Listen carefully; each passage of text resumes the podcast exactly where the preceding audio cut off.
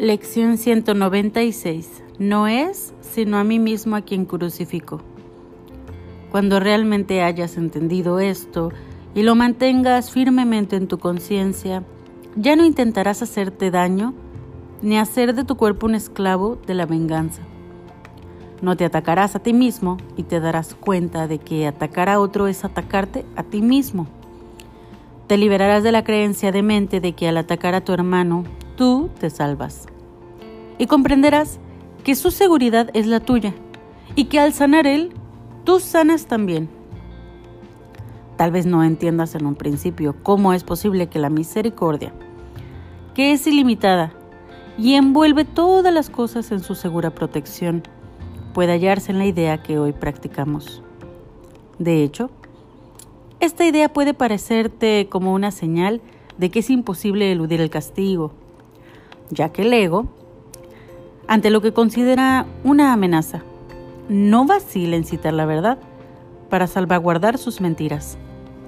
No obstante, es incapaz de entender la verdad que usa de tal manera. Mas tú puedes aprender a detectar estas insensatas maniobras y negar el significado que parecen tener. De esta manera también le enseñas a tu mente que no eres un ego. Pues las formas con las que el ego procura distorsionar la verdad ya no te seguirán engañando no creerás que eres un cuerpo que tiene que ser crucificado y verás en la idea de hoy la luz de la resurrección, refulgiendo más allá de todos los pensamientos de crucifixión y muerte hasta los de liberación y vida. La idea de hoy es un paso que nos conduce desde el cautiverio al estado de perfecta libertad. Demos este paso hoy para poder recorrer rápidamente el camino que nos muestra la salvación dando cada paso en la secuencia señalada, a medida que la mente se va desprendiendo de sus lastres uno por uno. No necesitamos tiempo para esto, sino únicamente estar dispuestos, pues lo que parece requerir cientos de años puede lograrse fácilmente, por la gracia de Dios, en un solo instante. El pensamiento desesperante y deprimente de que puedes atacar a otro sin que ello te afecte a ti, te ha clavado a la cruz. Tal vez pensaste que era tu salvación, mas solo representaba la creencia de que el temor a Dios era real. ¿Y qué es esto sino el infierno? ¿Y quién podría creer que es su padre, que su padre es su enemigo mortal, que se encuentra separado de él y a la espera para destruir su vida y obliterarlo del universo, sin que el miedo al infierno le encoja el corazón? Tal es la forma de locura en la que crees si aceptas el temible pensamiento de que puedes atacar a otro y tú quedar libre. Hasta que esta forma de locura no cambie, no habrá esperanza alguna.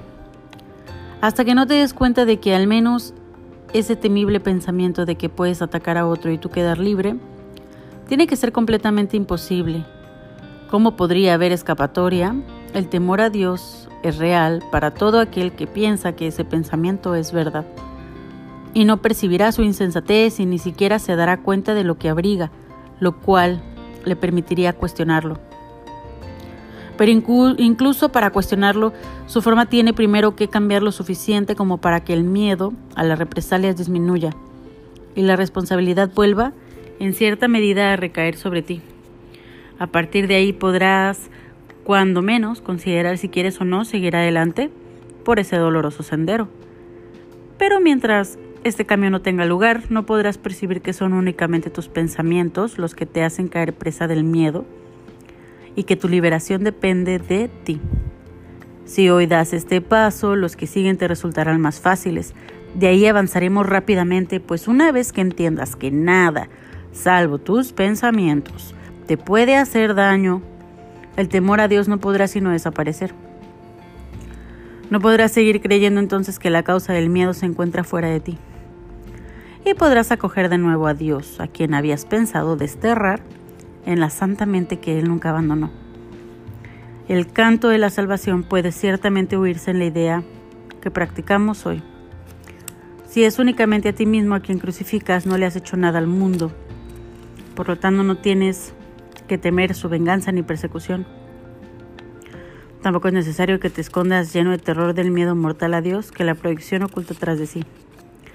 Lo que más provoca pavor y lo que más pavor te da es tu salvación. Eres fuerte y es fortaleza lo que deseas, eres libre y te regocijas de ello. Has procurado ser débil y estar cautivo porque tenías miedo de tu fortaleza y de tu libertad. Sin embargo, tu salvación radica en ellas. Hay un instante en que el terror parece apoderarse de tu mente, de tal manera que no parece haber la más mínima esperanza de que puedas escapar. Cuando te das cuenta de una vez por todas de que a ti mismo es a quien temes, la mente se percibe a sí misma dividida.